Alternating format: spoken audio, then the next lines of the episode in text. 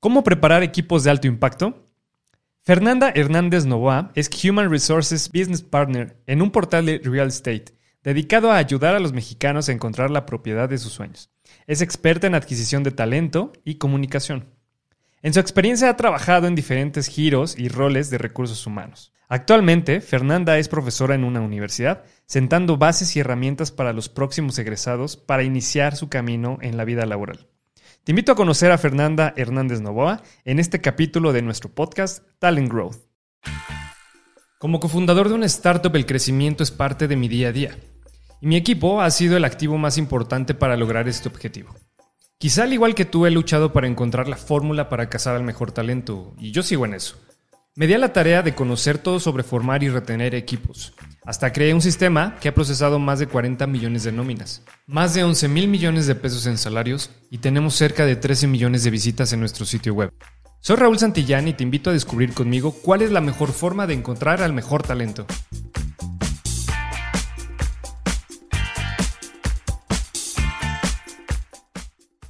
Hola, ¿cómo están? Ya estamos eh, comenzando este capítulo de nuestro podcast Talent Growth. Como siempre, ustedes saben, tenemos invitados especiales y esta vez estamos también recibiendo a una invitada muy especial que se llama Fernanda Hernández Novoa. ¿Cómo estás, Fer? Hola Raúl, muy bien, muchas gracias, muy contenta de estar acá contigo. Oye, sí, eh, qué padre, muchas gracias por, aceptar la, la, entrevista, nos espera una plática súper interesante. Ahorita los que nos están escuchando van a darse cuenta poco a poco por qué. Eh, pero a ver, ¿por qué no me ayudas tú, Fer, a, ¿Quién es Fernanda Hernández Novoa? ¿Qué le gusta hacer fuera de la oficina? Ok. ¿Quién es Fer? Bueno, Fer tiene 31 años. Em, la verdad es que me gusta trabajar, trabajo mucho y lo disfruto mucho, pero adicional a eso, te puedo decir que COVID me orilló a tomar ciertos hobbies. Ahora eh, te puedo decir que el ejercicio se ha vuelto parte de mi rutina, también por un tema de salud mental, estrés, todo esto y leer. La verdad es que me volví muy apasionada de la lectura justo COVID ahorita y es algo que hago casi de rutina, ¿no? Fíjate que yo creo que a todos nos ayudó un poco, digo, ayudó porque nos orilló a hacer muchas cosas que no hacíamos antes la pandemia, incluso yo siento que agarrar muchísima disciplina en ciertas cosas. Mucha gente se dedicó al deporte, otros se enfocaron más en proyectos personales, etcétera. Entonces, qué padre que contigo también funciona así eh, esta pandemia. ¿Cómo empezaste en el mundo de la adquisición de talento? A ver, vamos a introducirnos un poquito a lo que haces hoy en día, Fer. Ok, te cuento. Soy psicóloga de formación. Eh, estuve en una formación mucho más hacia lo clínico, psicoanalítico. Sin embargo, no es mentira eso de que sales de psicología y entras al mundo de recursos humanos, ¿no? Entonces, la realidad es que es algo que pasa de forma natural, es en donde están las oportunidades y mi primer trabajo, te puedo decir que hoy ha sido el trabajo que me ha abierto más puertas en el tema laboral, ¿no? Y, fue un trabajo como todos, empezando... Eh, con lo básico de reclutamiento, buscando talento, em, staff, ¿no? En, un volumen importante. Inicié en un call center. Y de ahí he ido cambiando de industria, tomando eh, diferentes roles, ¿no? En el tema desde adquisición de talento y otros roles de recursos humanos. Pero creo que el tema de, de traer talento a una organización es algo por lo que todos debemos de, pasar y por lo que naturalmente inicias en una formación de, de, recursos humanos y que te ayuda a entender y entonces a empezar a decidir hacia dónde quieres acompañar ese talento, ¿no? Ya sea en un tema de capacitación, en un tema de em, desde el back, ¿no? Compensaciones, ¿no? Pero al final todo gira en torno al talento que llega a una organización, ¿no? Entonces así inicié mi carrera reclutando. Reclutando. Oye, ¿qué es lo que más te gusta de esto? ¿De, reclutar o del mundo de echar? Pues de, en general de adquisición de talento. Digo, a veces me gusta decir adquisición de talento en general porque es todo un mundo de cosas que puedes hacer. Pero, ¿qué es lo que más te gusta hacer de todo el camino que has pasado? Mira, creo que el talento es, la base de cualquier organización, ¿no? Y el talento tiene diferentes etapas, eh, el talento se acompaña desde diferentes lugares. Para mí el estar en contacto con gente en general es algo que disfruto mucho. Entonces, yo te diría que hoy lo que disfruto es, desde mi rol actual, es acompañar a este talento para formarlos, para hacer las preguntas incómodas, ¿no? Para retarlos y para acompañarlos en este journey, ¿no? De, de, trayectoria profesional. Entonces, creo que lo que más disfruto es eso y lo he hecho en todos mis roles, ¿no? Desde que contratas a una persona, luego le das capacitación, luego hoy como business partner lo acompañas en este tema de entender una organización, entender sus áreas de, de, oportunidad, acompañarlo a desarrollarlas, tomar decisiones difíciles. Creo que lo que más disfruto de mi, de mi rol es estar en contacto con la gente, ¿no? Sí, y es, y es también una de las cosas más difíciles. Eh, digo, las personas somos difíciles, somos un, una cabeza, siempre es un mundo diferente, y a veces ese trato se complica dependiendo de cierto perfil. Y, siento yo que es una habilidad que no cualquiera puede tener y está súper padre. Ya, ya adelantaremos un poquito que tú incluso das clases en, una universidad, pero ahorita llegamos a eso. Oye, está increíble, pero me gustaría saber cómo fue el camino hasta llegar a la Moody? Ok, te cuento.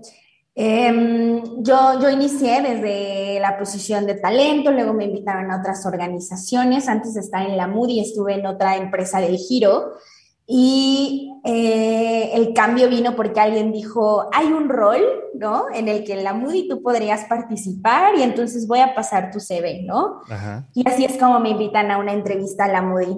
Eh, fue algo bastante retador porque llegué con un rol muy de generalista que no había hecho, o sea, tomé cosas que no había hecho y creo que lo que fue para mí un, un, voto de confianza es lo que hoy se ve reflejado en esta trayectoria que tengo, ¿no? Ya tres años en la organización, en una organización que ha crecido, ¿no? De ser 100 personas, hoy ya estamos en una plantilla de 500 personas y ha sido wow. algo bastante retador, sí. pero también bastante gratificante, ¿no? O sea, yo, yo volteo y, y, me veo hace tres años y no soy la misma profesional ni la misma persona que era, ¿no?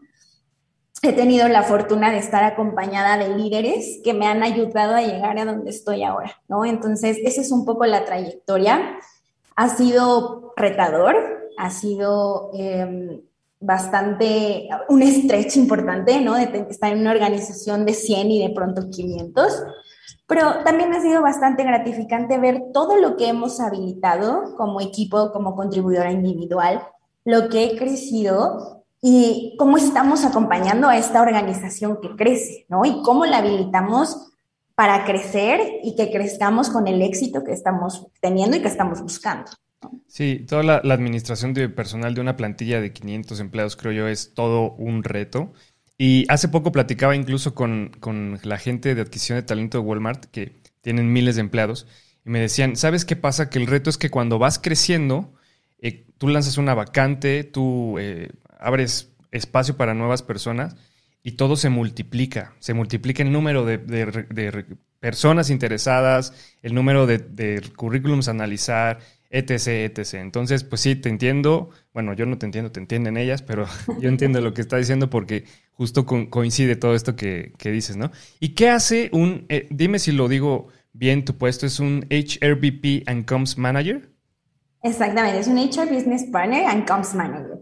Parte de, del crecer en una organización es también encontrar la mejor y el mejor modelo y la mejor forma de acompañar a una organización que crece. En esta eh, estructura o en este modelo de recursos humanos, nosotros trabajamos, eh, como lo decimos, con un double hat, ¿no? Entonces, el business partner es este rol que va a acompañar a los líderes y todo nuestro modelo gira alrededor de los líderes.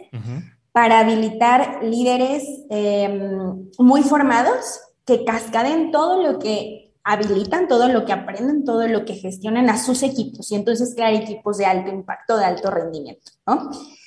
Entonces, ese es el primer rol y es aquí donde acompañamos a un número de líderes, ¿no? A hacer las preguntas incómodas, a ponerles todos los panoramas y las cartas para que puedan tomar las mejores decisiones, eh, acompañarlos en su journey a detectar áreas de oportunidad, a ver dónde están sus fortalezas y potencializarlas, ¿no? Como toda esta parte que siempre va de cara a los objetivos del negocio, ¿no?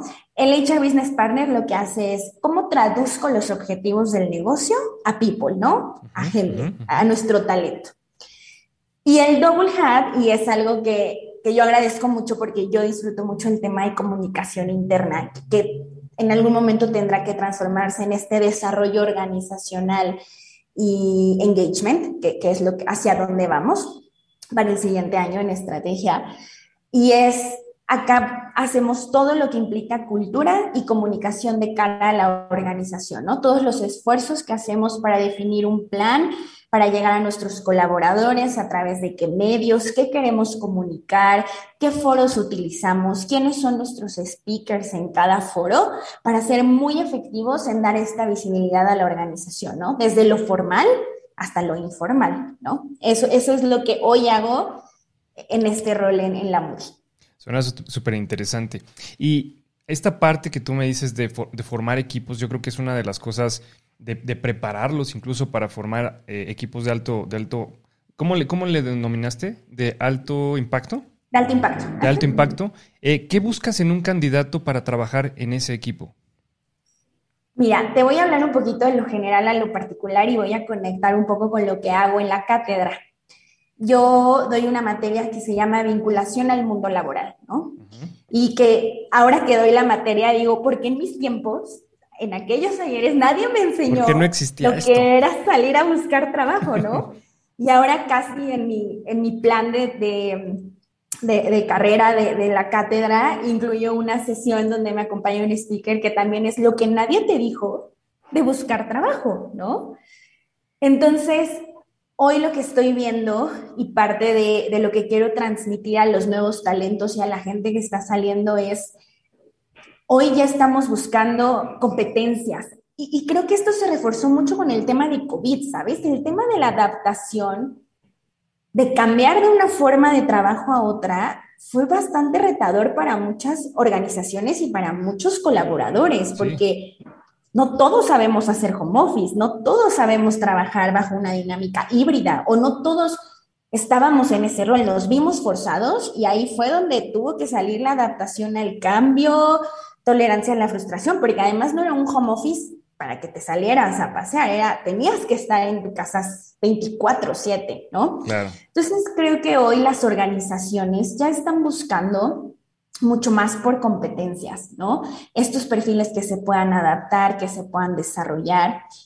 Yo siempre eh, en mis procesos de talento, cuando llevaba atracción de talento y, tenía estas conversaciones con líderes, era como, a ver, si tú tuvieras una persona y tuvieras que definir el 100% del ADN que va a traer para contratarlo, y te dijera, hay que dividirlo en experiencia, en actitud y en competencia, ¿cómo harías esta distribución, no? Y hay una clara tendencia en donde te dicen, pues mira, la experiencia sí suma, pero la experiencia se obtiene aprendiendo. Si yo le puedo enseñar, lo, puede aprender. La actitud es algo natural de una persona, ¿no? Si eres introvertido, si eres extrovertido, hay ciertas actitudes para ciertos roles, ¿no? Pero las competencias es lo que te va a dar opción a tener ese stretch para que alguien pueda ser mucho más exitoso y complementar su experiencia y en conjunto con la actitud hacer un muy buen combo, ¿no? Entonces, sí hay una clara tendencia a que queremos traer talento con competencia, ¿no? Y entonces, sí es importante y si tienes que formarte con tu currículum y hacer eh, carrera profesional, pero hoy también estamos habilitando egresados o profesionales que traigan esta parte de competencias transversales que los va a ayudar a posicionarse mucho más rápido y de mejor forma y ser más efectivos en el mundo laboral, ¿no? Entonces, ¿cómo conectamos eso aquí? Es, ¿qué, qué necesitas traer en un rol de competencias que, que, esté complementado por una previa experiencia y hoy vemos que también cuando haces un job description ya dices, pues sí, que tenga sus años de experiencia, pero, pero no es algo no negociable, ¿no? Si vemos que trae cierto expertise, pero trae una competencia, que también el reto es hacer procesos de atracción de talento lo bastante robustos y efectivos para poder detectar eso en un talento, y esa es la otra parte que tú tienes que asumir, ¿no? Que tengas un proceso lo suficientemente robusto para detectar esas competencias que lo van a ayudar a ser efectivo le damos más peso a esta parte, ¿no? Y entonces también ya estamos migrando y creo que hoy COVID nos enseñó que las competencias también son básicas, no solo tener un currículum de 10 o 15 años de experiencia, ¿no? Entonces, si estoy divagando mucho, me puedes decir, pero si ya respondí la pregunta. Sí, está perfecto. Mira, justo me haces, me haces tomar conciencia acerca del el ojo clínico que debe tener los cazatalento. Digo, yo le digo cazatalento, pero es todas las, personas que se dedican a evaluar candidatos. Eh, ¿Por qué? Porque justo hay cosas que Sí, tú puedes pintar perfectamente el currículum, puedes ver algunas cosas de conocimiento que son básicas que necesita, pero al final ese ojo clínico que se necesita para ver eso que va más allá, que va a hacer a ese equipo, el, equipo, el Dream Team, es muy, muy especial tenerlo en todas las organizaciones. Eh, ¿Cuál es la cualidad, si nos podemos hablar como un poco de algo más específico, cuál es la cualidad o habilidad más valorada hoy en una persona de tu equipo? A lo mejor si tú me dices, pues mira Raúl, son soft, soft skills, eh, son algún tipo de, valor, lo que tú me digas, ¿qué es? Ok, hoy, hoy trabajo en otra parte de mi rol con algo que se llama el Share Services, ¿no? Que es como todo este equipo que acompaña a un colaborador desde que llega a la organización hasta que se va y nos encargamos de que su experiencia sea lo más grata posible, ¿no? Desde su proceso de nómina, su proceso de temas administrativos, eso lo hace Share Services y hoy estoy acompañando esta transición. Creo que lo que hoy yo valoro mucho más en un talento es la disponibilidad para aprender un proceso, para mejorar un proceso y para ver más allá y para anticiparnos a una situación, ¿no? Creo que eso más que lo valore es, nuestro objetivo es ser impecables con la atención a nuestros colaboradores y allá es a donde queremos ir, ¿no? Y allá es a donde queremos llegar.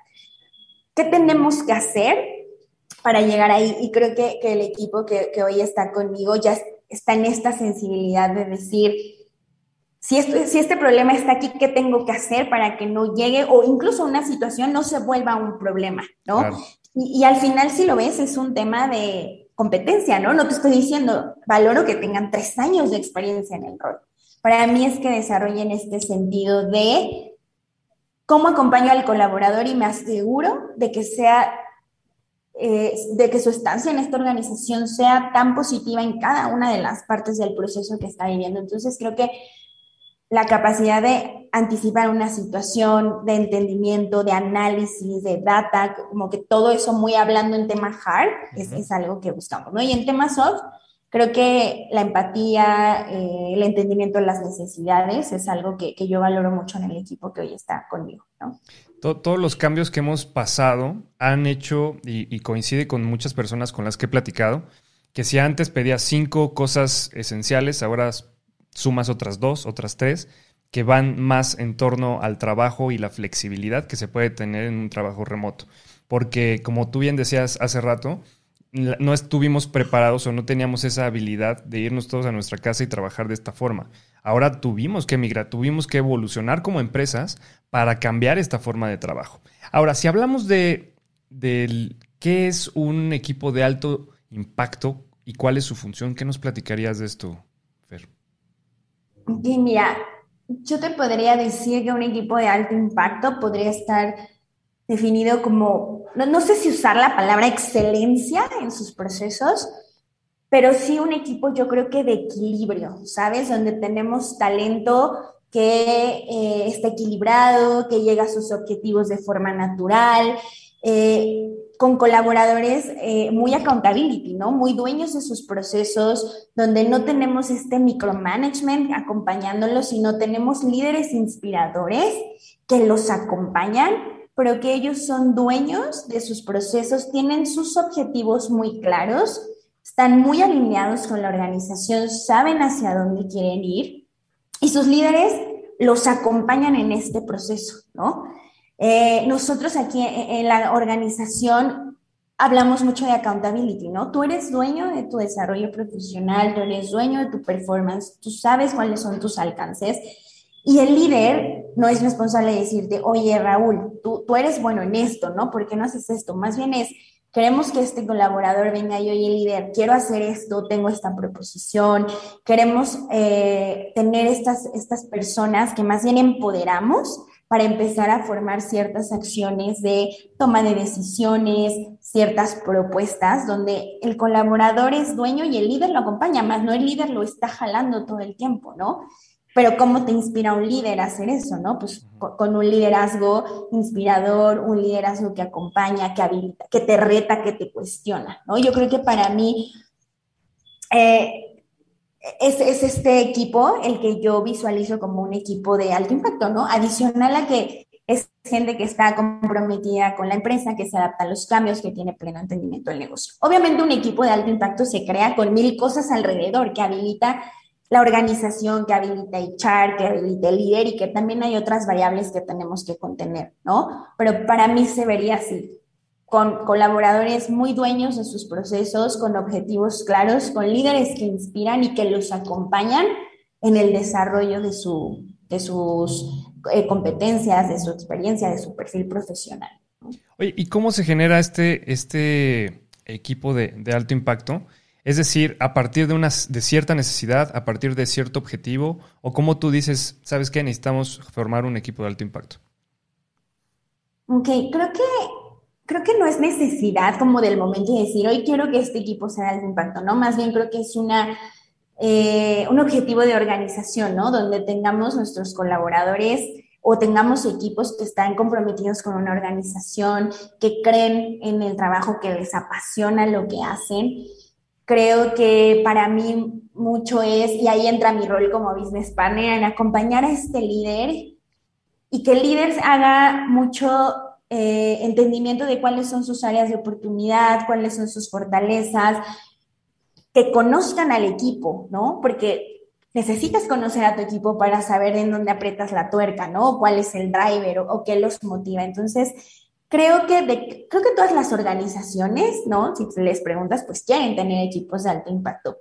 Y creo que también es una responsabilidad como organización estar habilitados para eso, pero creo que más bien es un objetivo muy claro de decir cómo llevamos a nuestros equipos o a toda nuestra comunidad a encontrar este equilibrio, a que estén comprometidos, a que tengan muy claros sus objetivos, ¿no? Que sepan hacia dónde vamos como organización y cómo ellos aportan a estos objetivos de la organización y cómo su trabajo se ve reflejado en los objetivos de la organización, ¿no?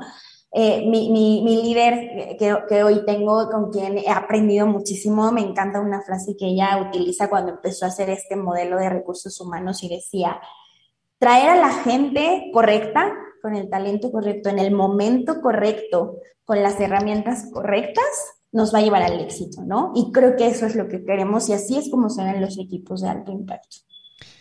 Eh, me gustaría pasar a un tema que es muy, muy interesante y más que tú tienes como esa sensibilidad de ver a las personas que están por ser egresados. Pero antes de eso, me gustaría preguntarte, ¿cuál es, cuál es tu talento, Fer? Si, si yo te hago esa pregunta, yo sé que es difícil, por, eso, por eso te estás riendo, pero es, ¿cuál es tu talento? A ver, cuéntanos. Mi talento. Pues canto bien en la regadera, no, no te creas. Este, yo, ¿qué te diría? Que algo que, que, he aprendido y de lo que creo que hoy, no sé si es un talento o es algo muy específico, es que conozco a la organización, conozco al cliente, tengo ya esta sensibilidad de, de decir, va a pasar esto, ¿no? Por ejemplo, en atracción de talento, puedo decir, puede ser un talento, ¿eh? Cuando estaba, estaba atrayendo talento, desde que yo luego en la entrevista decía, este sí, este no, en, en un minuto, en dos minutos, porque conoces tanto a tu organización y a tu cliente que casi, ¿no? Lo sientes, lo vibras, ¿no? Y, y, y creo que el llegar a ese punto es algo bastante bueno porque logra ser mucho más efectiva en, los temas de, reclutamiento, ¿no? Entonces, creo que, creo que podría empezar por ahí y no sé, o sea, creo que te diría que mi talento es esta adaptación y este stretch para mí ha sido algo bastante retador el stretch que he tenido porque pasé de ser un generalista a ser un business partner y luego un business partner con un double hat, ¿no? Con una proyección de carrera que, que le agradezco muchísimo a mi líder porque ha confiado muchísimo en mí y creo que sí me lo reconozco que estos pasos y, esta forma de adaptarme y de aprender y de crecer me, han costado también mis, mis lágrimas, pero también ha sido bastante, bastante positivo y he visto los resultados, ¿no? Sí, definitivamente eso es un talento. O sea, todo lo que dijiste, muy bien. Lo de la regadera también. También. Oye, ¿y cuál es tu labor como, digo, aquí ya entramos como a la otra parte que tú haces y me gustaría saber si lo haces por, por gusto, si, o sea, que me expliques cómo salió la idea de ser una profesora en una universidad. Ok, te cuento. Voy a hacer la, historia más corta, ¿no? Desde que uno es niña y dice, yo quiero ser Miss, ¿no? Porque tú querías ser Miss. Y entonces tuviste esta deep talk con tu papá y te dijo, oye, hija, pero es que no sé si sea la carrera adecuada, ¿no? Entonces, de ahí dije, bueno, ¿en dónde podría yo tener flexibilidad. A mí me encantan los niños, me encanta trabajar con niños, soy súper niñera, tengo muchísimos sobrinos. Y yo decía, es que yo quiero ser maestra y además quería ser maestra Montessori, ¿no? Entonces me metí a estudiar psicología. Yo dije, la carrera Montessori toma dos años, me parecía en ese tiempo, y después la SEP puso un candado que decía, todas las profesoras, sin importar el tipo de educación, tendrán que tener la licenciatura, ¿no? Y entonces pues yo ya formada psicóloga, hace otra carrera, imposible. Entonces, em, quien era mi compañera de titulación en la universidad, una muy buena amiga mía, que siempre voy a estar muy agradecida porque ella me llevó por este mundo de la cátedra y me invitó. Yo siempre he tenido estos skills de profesora, eh, o sea, yo era en la universidad la que pasaba los apuntes, la que explicaba en el pizarrón y el proceso, o sea, siempre lo he tenido y siempre me ha gustado, ¿no? Entonces ella me invita y me dice, oye, fíjate que eh, estamos buscando psicólogas con licenciatura que nos ayuden a dar una materia en los primeros semestres de universidad. Yo inicié con los primeros semestres de, universidad y era una materia muy enfocada a las, a las estrategias académicas y competencias académicas. Acompañar a este estudiante que llega y que tuvo que tomar la decisión de elegir una carrera y acompañarlo para para asegurarnos que estaba en el lugar correcto, con la carrera correcta, que quería estar en, esa universidad y acompañarlos en este camino de entender lo correcto, ¿no? Ir hacia lo correcto. Después estuve un tiempo dando esta, esta materia, algunos semestres, fue bastante titánico, o sea, yo iba a Santa Fe a las 7 de la mañana, luego me bajaba a la oficina, luego calificaba 80 tareas, planeaba la clase, pero te puedo decir que la cátedra es algo que disfruto muchísimo y que lo que yo recibo de mis niños, y me da risa porque, porque mi jefe me decía, tus niños ya son unos universitarios, ya no, son, tus niños. es algo que, que, no cambiaría, ¿sabes? Y que vale la pena el esfuerzo que, se, que, que hago cada semestre para estar ahí. Entonces, me habla un día y me dice, oye, fíjate que hay una materia que es la continuación de este módulo que creo que te puede interesar, están buscando, ¿no? Y entonces es vinculación al mundo laboral. Entonces, casi que yo doy una cátedra de la experiencia y, creo que es algo que, yo siempre les decía. En esta materia yo te puedo dar muchísima teoría y decirte casi el ABC del CV y casi hacer un roleplay de entrevista impecable y dónde entres a buscar y cómo busques. Pero creo que también hay cosas que no nos han dicho de salir a buscar trabajo, ¿no? Y entonces, el poder decirles, ¿qué pasa cuando una organización te dice que no? ¿Qué pasa cuando el trabajo de tus sueños no es? ¿Qué pasa cuando te dicen, necesitas más experiencia? ¿Qué hoy están buscando las compañías? ¿Y qué puedes hacer diferente para destacar de esos 300 CVs que le llegan a un cazador de talento por cada vacante. Porque claro que da miedo, y más en COVID, ¿sabes? O sea, la incertidumbre de decir, si no hay trabajo y hago así, porque hay oportunidades, y las hay. Pero ahora con estos reportes se detuvo la economía, ¿no? Entonces, ¿cómo, ¿cómo los acompañamos? Ya llevo casi dos años dando esta materia, creo que dos años, un semestre, y eh, para mí ha sido un viaje espectacular. No sabes, cada vez que me habla un alumno y me dice, Fer, ya conseguí mi primer trabajo. Oye, Fer, voy a candidatear, hacemos un roleplay y luego Malan y me dicen, sí, me quedé. Para mí es súper gratificante ver esos esfuerzos con ellos, ¿no? O, o, que me digan, ¿sabes qué, Fer? Esto sí, esto no. Para mí a mí no me asusta que me digan, oye, esto no nos sirve de nada, oye, esto qué aburrido, porque a mí me hace crecer también, ¿no? Entonces, creo que ellos me enseñan también más de lo que yo les puedo enseñar en cada clase. Sí, yo, Así es como llegué. Yo, yo, siento que es como un proceso de ventas, pero, personal. O sea, cuando tú vas a buscar empleo, te tienes que vender. O sea, ah, y, y, es muy difícil ese, ese salto o ese paso desde que sales de la universidad a trabajar porque pues dicen luego, ¿qué experiencia tienes? No, pues nada, o sea, he estudiado, a lo mejor hice mis prácticas profesionales, pero no tengo algo así que diga un súper eh, logro, ¿me explico? Y es un proceso de venta personal que es súper necesario y que cuando tú sales de la universidad nadie te ayuda, como tú bien lo dices. O sea, tú tienes los conocimientos, es una embarradita, pero al final el mundo laboral es un mundo, literal, que trae muchas, muchos requerimientos específicos de la gente que necesita para, para empezar a trabajar, ¿no? Eso es algo súper interesante. Y mira que hoy las universidades también ya se están adaptando a esta nueva búsqueda de trabajo. Eh, hoy tenemos universidades que ya sí hay teoría, pero también se van mucho a la práctica, ¿no? Entonces, y creo que ya están abriendo más caminos para que los universitarios puedan empezar a hacer estas experiencias como mucho más a la práctica, simuladores, este, proyectos, ¿no? Mucho más que, que, que la teoría. Y entonces, cuando yo veo esto y empiezan a hacer el CV y me dicen, es que no tengo nada de experiencia profesional, es un ejercicio de decirle, a ver, ¿qué has hecho? ¿Y qué tienes tú para aportar a una organización? Y también quitarles un poco la creencia de que si no llevan dos años de experiencia, no va a ser. O sea, quítate ese chip. Seguro habrá algún trabajo que no, pero habrá otros en donde lo que tú tengas para aportar a una organización, esto es un ganar-ganar. ¿No? Va a ser muy valioso, pero si tú de entrada no te la crees, que esa experiencia, esa práctica, ese servicio social, ese proyecto que hiciste con esta empresa no aporta, pues, ¿qué esperas que una organización crea de ti? Tienes que empezar a hacerte muy consciente de que todo eso ya suma a tu perfil profesional, ¿no? Entonces, o sea, creo que poner ese granito de arena es algo bien, bien importante en nuestras nuevas generaciones. Cuando digo esto ya me siento muy vieja, pero, pero pues sí.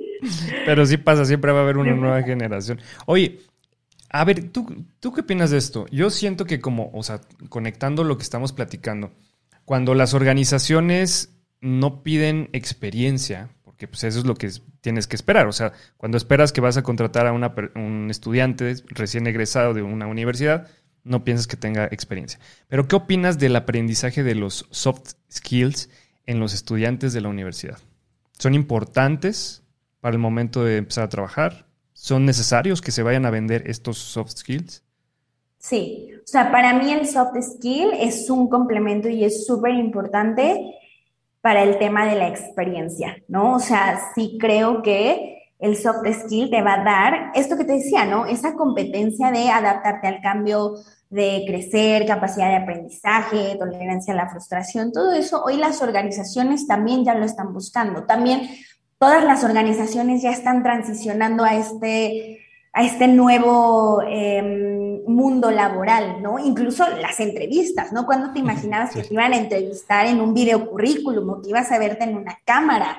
Nunca, ¿no? El proceso siempre era muy by the book y hoy todo nos ha orillado a transformar y a transicionar todo esto eh, porque nos tenemos que adaptar. Y entonces, si tenemos que adaptarnos como organización, tenemos que tener colaboradores con estos skills de adaptación. Es, es, lo natural, ¿no? Entonces, para mí sí creo que el soft skill es importante, que a veces lo, lo subestimamos, a veces no lo tomamos en cuenta. Y sí, sí impacta, sí importa, sí, sí suma.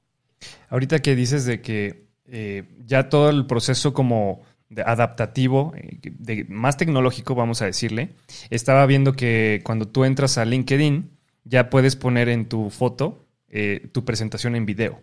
Entonces, yo creo que este tipo de cosas sirven mucho para las personas que están buscando talento, de ver, pues, desde el minuto o desde el segundo 10, cómo eres, cómo te expresas, cómo hablas, y eso también sirve para las organizaciones. A, veces el proceso de reclutamiento es, tiene mucha incertidumbre, cuando tú vas a buscar trabajo, tiene mucha incertidumbre porque dices, híjole, fui a la entrevista, este, no sé si me quede, no sé cómo vi a la, a la persona que me estaba entrevistando. Y ahora súmale que pues ya ni siquiera vas a una oficina física, sino que ya lo haces por un video, por Zoom a lo mejor.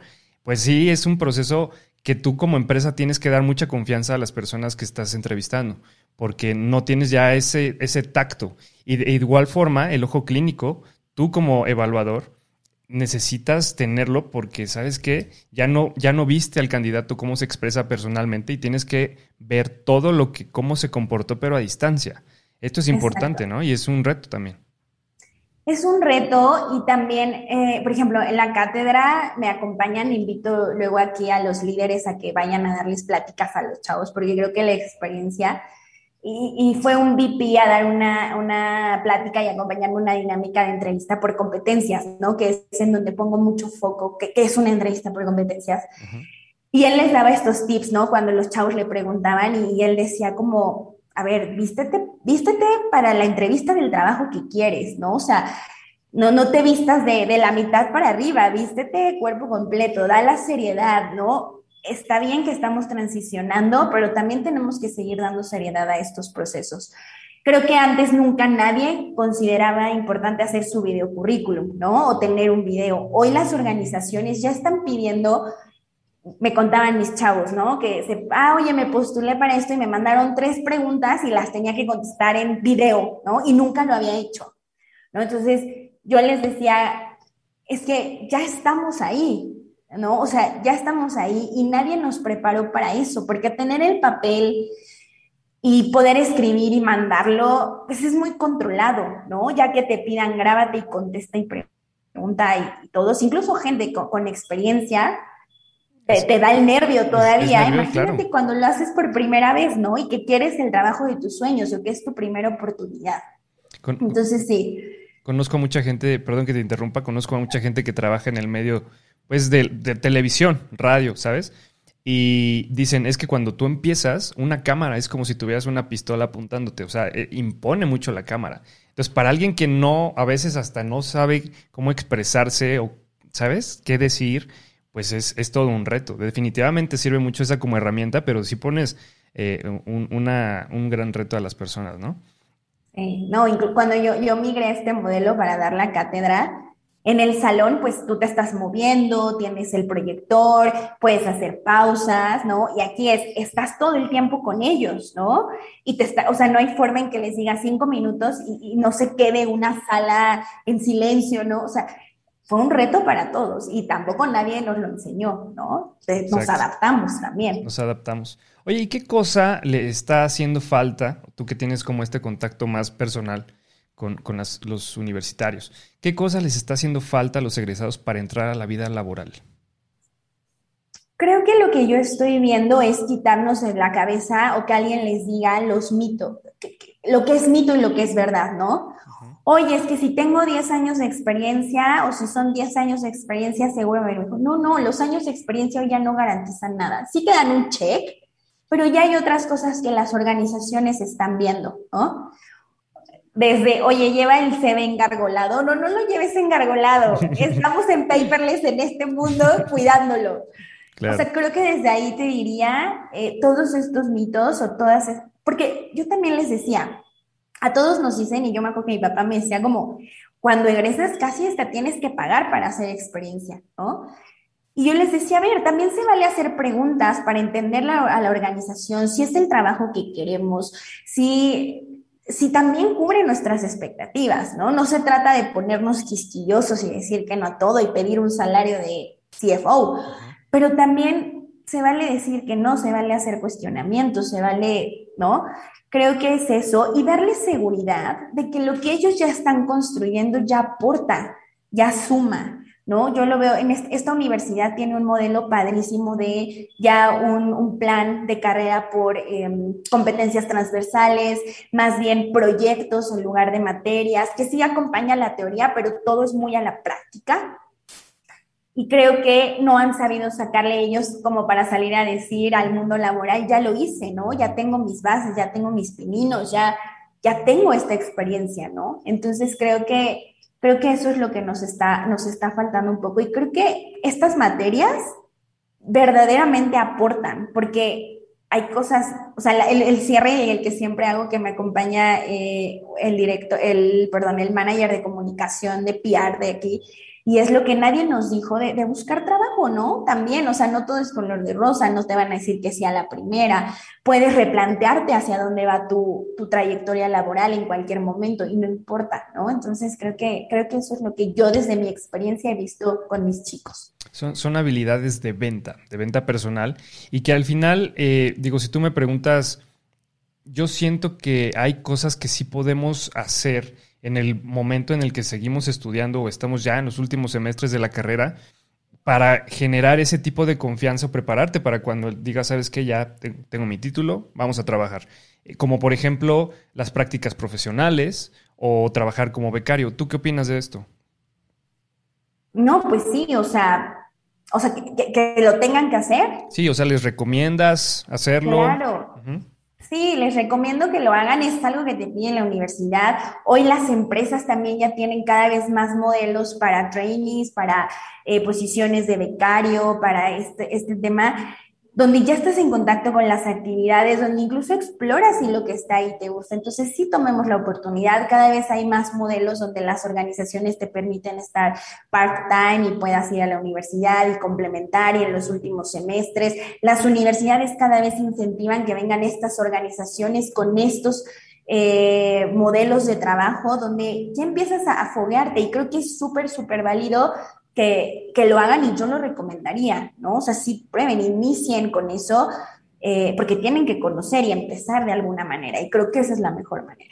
Chavos, pónganse a trabajar antes de salir a pedir trabajo. O sea, digo, oye, yo también ya me sentí señor, pero también tengo 33, no estoy tan grande.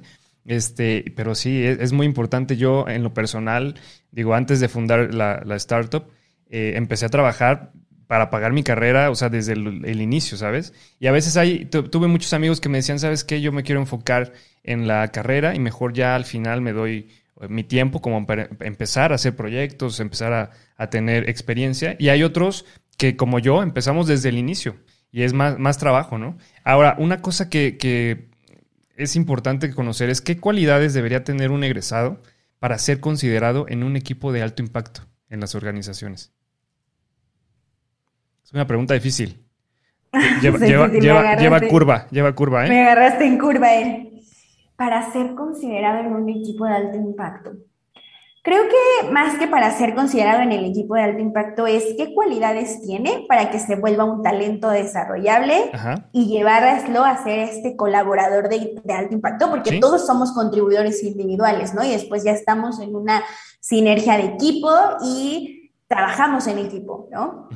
Entonces creo que para mí es el tema de las competencias como adaptabilidad, el tema de, em, te diría, aprendizaje, capacidad de respuesta, proactividad.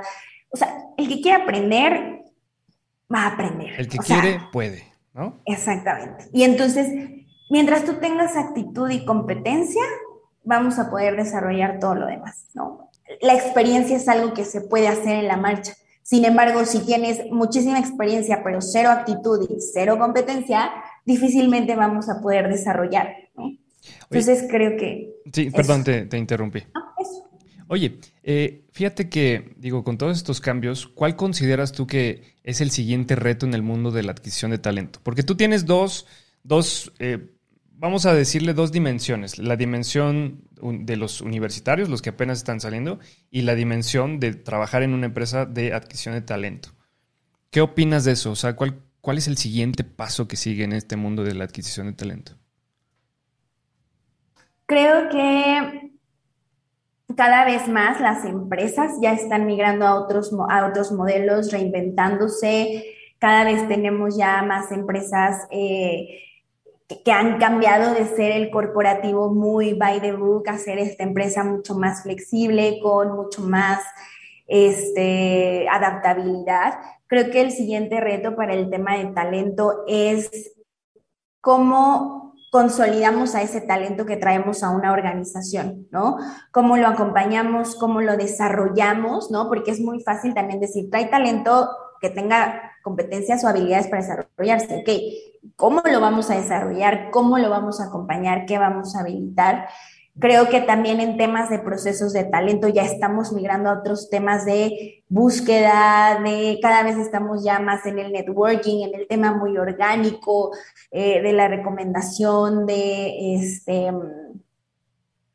O sea, ya, ya, estamos saliendo de lo que conocíamos de escuela, ¿no?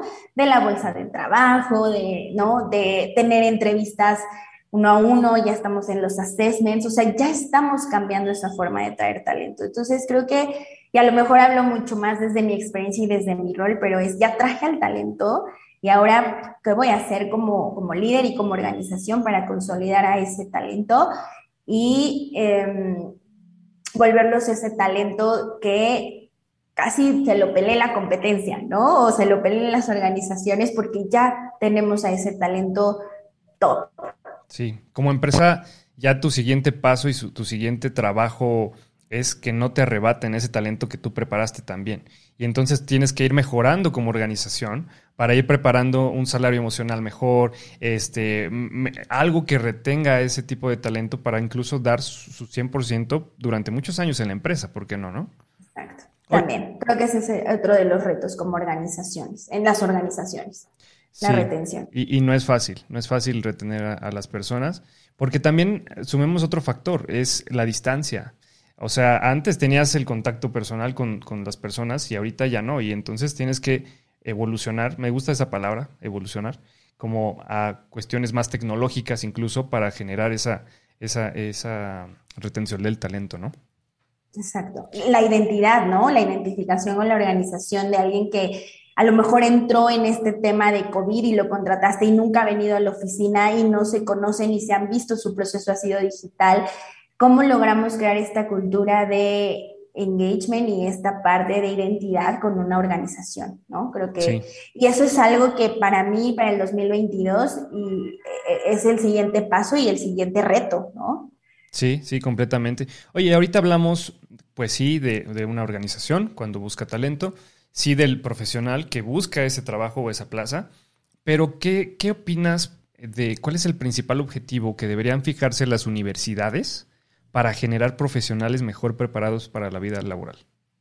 Yo te diría que lo que hoy estoy viendo que ha sumado es este nuevo modelo donde ya salimos de la cátedra tradicional, ¿no? Todo el tiempo y lo estamos llevando a un modelo de proyectos, de eh, generar y de desarrollar estas competencias, la competencia analítica, la competencia de em, adaptación al cambio, la competencia de toma de decisiones, ¿no? O sea, como otras, otro tipo de enseñanza, ¿no? Donde ya no es el profesor en el pizarrón o donde ya no es la clase de una hora dictando y tomando apuntes, sino transicionemos este tema de práctica, Creo que eso sería algo eh, muy, muy provechoso para los jóvenes y para las nuevas generaciones, porque van a empezar a forjar ya estas competencias que las organizaciones están buscando.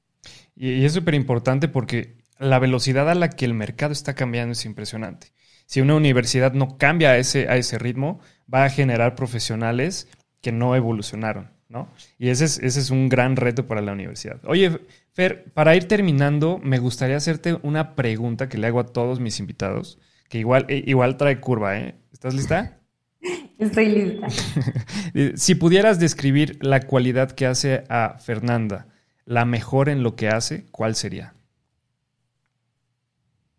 Quisiera hablarle a mi, a mi líder ahorita y preguntarle, oye, si tuvieras que decir la cualidad, ¿qué dirías? ¿Qué, viste en mí? estoy segura que me diría Fer, tú lo tienes que saber, estoy segura que lo sabes. y, estoy como remontándome estas pláticas con ella. Y creo que la, mejor cualidad es... Ay, qué difícil, pero, está, pero buena, ¿no? sería, sí, sí, sí. Y cuando ve el podcast, le voy a decir si respondí bien o le hablo y le complemento la respuesta. Le mando una nota de voz para que se la ponga al podcast. Creo que para mí es no perder el entendimiento de nuestro y la sensibilidad con nuestro capital humano en ninguna parte del proceso de una organización y que creo que esa parte de estar en contacto con gente que a mí me gusta, de escuchar, de hablar, de entender, eh, seguro he tenido mis áreas de oportunidad y seguro he tenido un tropezón y así he aprendido, pero creo que esa parte de entender, de acompañar mientras estamos en el día a día es algo que, que, que podría caracterizarme, que haciendo lo que tengo que hacer nunca pierdo esta visibilidad de nuestro capital humano es, pues es nuestro capital humano, ¿no? Y es, quien, nos ayuda o nos lleva también al barco liderado por, por, nuestro, por nuestro equipo de, líderes, pero también son ellos, ¿no? Sí. Wow. Pues sí, definitivamente es algo que, se necesita mucho en las empresas, tener esta, esta habilidad que tú tienes. Muchas gracias, Fer. Eh, la verdad es que me encantó, me encantó platicar contigo y conocerte creo que tienes mucho que aportar, así que si el día de mañana me permites volver a invitarte a otro capítulo de nuestro podcast, estaría increíble para que me platiques más a fondo ciertas cosas que haces, ¿va? Buenísimo, Raúl, yo encantada. Muchas gracias. Que estés muy bien, muchas gracias. Igualmente, bye bye. Este podcast es patrocinado por FiscoClick, plataforma de administración de personal y nóminas que cuenta con el tiempo récord en procesar una nómina, 40 segundos. Procesa tu nómina 30 días sin costo y deja que la mejor plataforma en México te ayude a crecer tu negocio.